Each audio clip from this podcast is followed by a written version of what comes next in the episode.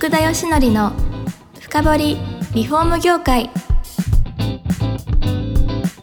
この番組はリフォーム事業のためのネットワーク戦力住宅会社のブランディングを支援するルームクリップ公認家づくりパートナー住宅事業経営者の初めてを支援するランリグの提供でお送りします。皆さんこんにちはさあ今週も始まりました福田義則の深掘りリフォーム業界第91回目パーソナリティの福田義則ですえー、今回もですね、ハバーストックの豊田さんに来ていただいてます。お願いします。よろしくお願いします。いややっとですね。はい。ビジネスの具体的な中身まで来ました。ね、長い道のりでした。で、誰もができなかったことを、うん、具体的にどういうビジネスモデルで今実現してるかってとこから聞いてもいいですか、そうですね。はい、えっ、ー、と、まあ身も蓋もない話にはなってしまうかもしれないんですけども、はい、まあ倉庫を借りて、まあ持って、はい、自社トラックを持って、回収して、まあ集めてる拠点がまずありますと。なるほど。はい。まあそこにまずハードルありますよね。それをみんな集められて、売れる自信ないとまず集められないですよね。そうです、そうです。それは結構大変だと思います。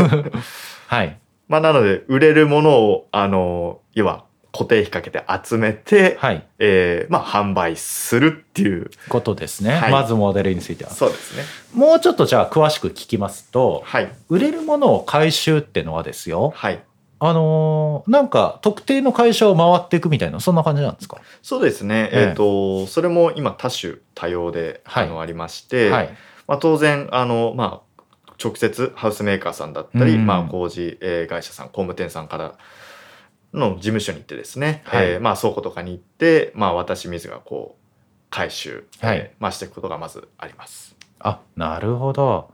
あそうするとですよ現段階では関東でそれを行ってるみたいな感じですかね。そうですね。まあ関東圏で。1都3県の、えー、工事会社さん対象にいらっしゃる。なるほど。あじゃあ建材ロス問題に私もちょっとあの関与したいとい。う方は、はい、そういった建材の提供、はい、に関して連携しても、ま、問題ないんですか、ね、もう全く問題なく、はい、もうお役に立てるかなと思っております。じゃあ即じゃあまず連絡をしてもらえればって感じですかね。ホームページから、えー、公式 LINE、えー、もろもろ、えー、お問い合わせ窓口ございますので。はい。ハブストックであの調べてください。よろしくお願いします。はい。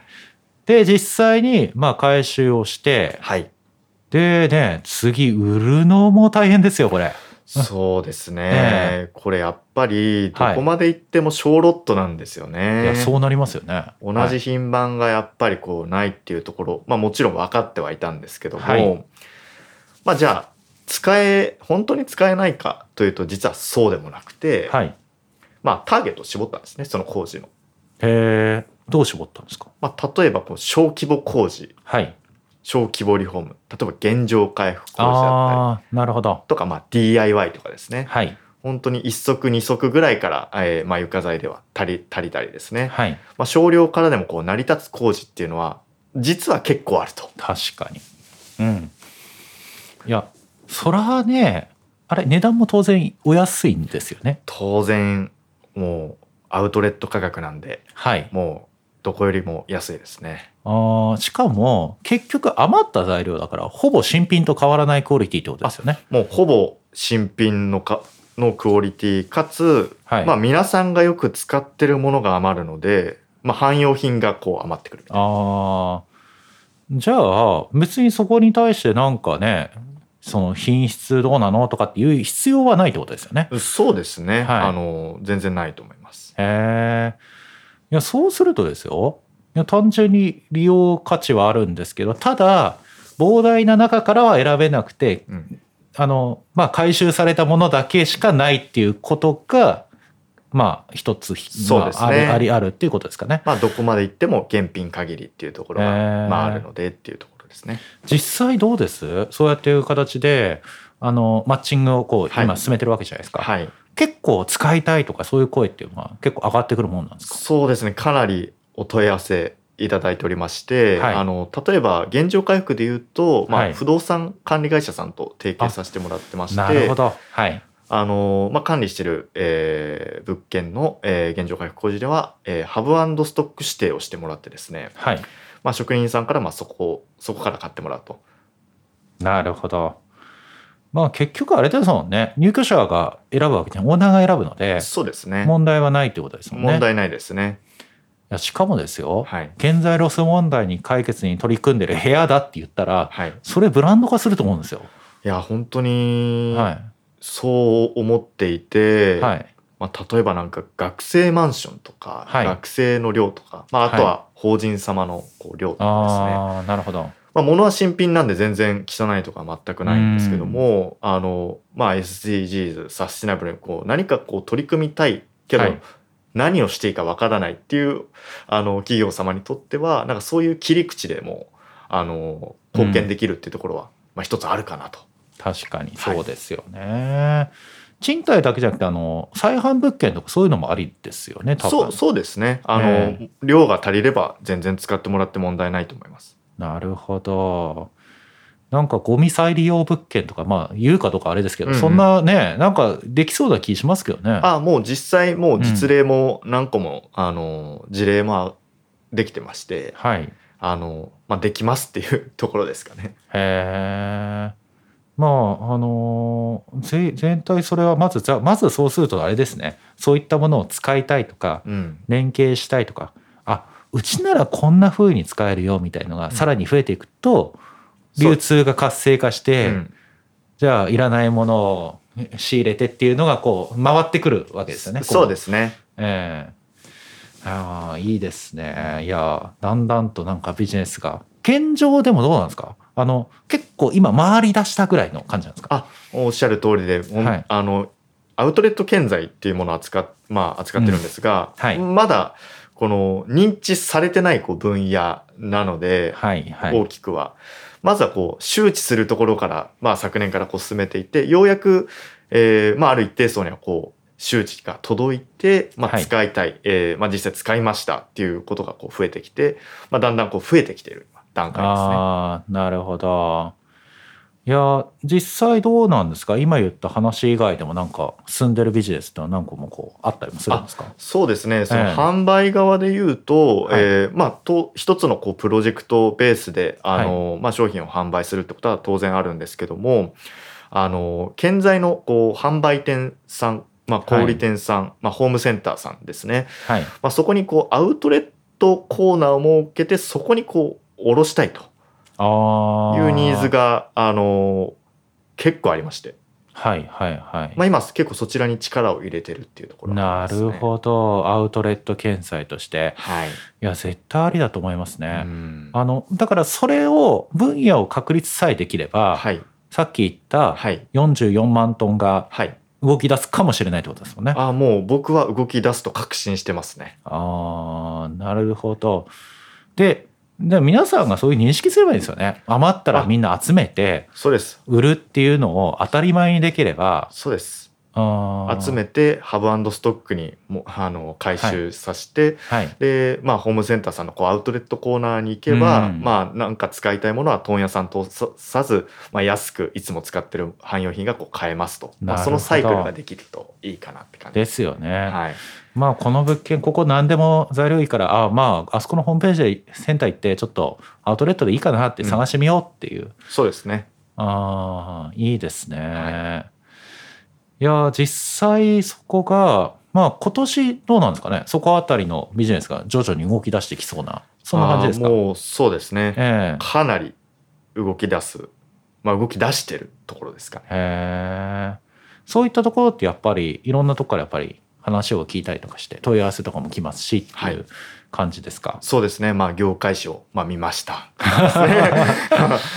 そうですね、はい、うちも、はい、経営者の方がみんな見てるんでねいやそうなんですよね、はい、いや多分あの実際このビジネスに携わってまあ豊田さん自身はね、そこに疑問を感じて動き出しましたけど、うん、どうなのって思ってる人は絶対たくさんいますよね。うんうんうんいますね。あやっぱりその工務店とかそういうとこ回るわけじゃないですか。はい。共感あのしていただく方って相当多いんですかやっぱりあでもちゃんと話すとほぼ理解してくれますね。もったいないなうちもあるよみたいな。うんうんまあそれこそあの工務店さんじゃなくてその材料を作ってるそのメーカーさんだったりまあ確かに、まあ、話したりした時に、まあ、二次流通あのうちしてるのでなんかどちらかというと、まあ、いい思いはこうしないと思ってたんですけども、まあ、実際こう直接話してみると、まあ、うちも結構余ってるものあるからコラボできないかなみたいな。お話をいただいて。あそうなんですか、はい。いや、私もそこね、メーカーさんについて私も考えるとこあって、受注生産の商材はありますけど、うん。ね、そうじゃないのも結構あるじゃないですか、実際。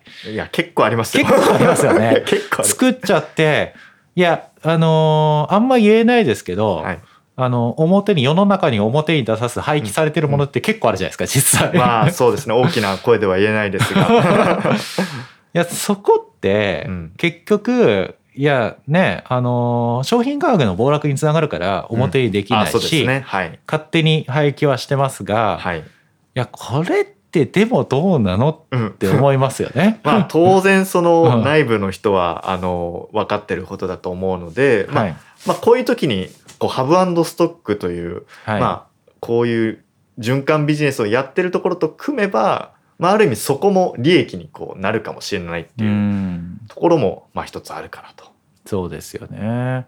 まあ確かにね大量にそこが流通したったら全部アウトレットの方がいいよみたいになるリスクはわかるんですけど、うん、いや一方でね処理場なくなっちゃいますからね そうですね。いやそうそうしたらあれですよ捨てられないいやその廃棄量の方大きくなる可能性ありますよ全然。いやそうですね。うんまあ、結局それが、まあ、おせっさんオーナーさんにこう跳ね返ってきちゃいますからね。いやそう思いますよ。はいいやそれを考えればですよ今からねそういう取り組みをして廃棄金額とかをそんなにね、うん、負担にせず世の中になるためにって動き出す時期かなと思ってここに語りかけてるんですけどもマイクに。いや本当にもう今やらないんだったらいつやるんだっていうタイミングですよねもう。いや、本当だと思いますよ。もう資源がもう、もうなこれだけいろんなもの値上がりしてる中で、うん、資源がもうないですよっていうことは強く言いたいところですよね。そうですね。資源ないと言いつつ、うん、まあ工事があれば余りは出ると。はい。そこはやっぱり変わらないので。そうですよ。はい。江戸時代ねあんなに再利用を利用してた日本人が、こんなもの捨てちゃう時代になっちゃったとそうですね いやそうですよ。江戸の人が未来にタイムタイムスリップしてきたら激怒ですよ。そうですね。みんなしばかれてしまうと思いますね。いうところではありますかね。はい。はい。まああのなのでぜひこれを聞いたあの連携したいような方が、メーカーさんもいいですよねそうですね。もちろん、まあ、メーカーさん、えー、ハウスメーカーさんもそうですし、はい、まあ、今ちょっと考えてるのがあの廃品回収、えー、会社さん。ああいいじゃないですか。まあ、解体業者さんと兼ねてる場合もあるんですけども、はい、まあ、いろんなこう住宅工事現場こう全部回ってるので、まあ、そこで、まあ、一緒にあの路地を共有して、うん、あのまあ、物を集めてでうちへまとめてこう買い取って再循環にこう載せますみたいな、はい。まあ、今そういった取り組みもしておりますので、まあ、いろんな方向からあのコラボレーションはできるかなと考えております。わかりました。えっ、ー、とホームページ調べて連絡すればいいですね。はい、それ連絡ください。なんかあれですね、あのー、テレビショッピング見たくなってきました。まあそれぐらい気軽なものになった方がいいんじゃないかなと思いますけどね。そうですね。いや、わかりました。あのー、そのところでまた時間になってしまったんで。お早い。はい。今日はあれですよ。また、今日聞いた方、あの、皆さんまず電話してください。あ連絡してください。ホームページで。はい。というのを、あのー、話して終わりにしたいと思っております。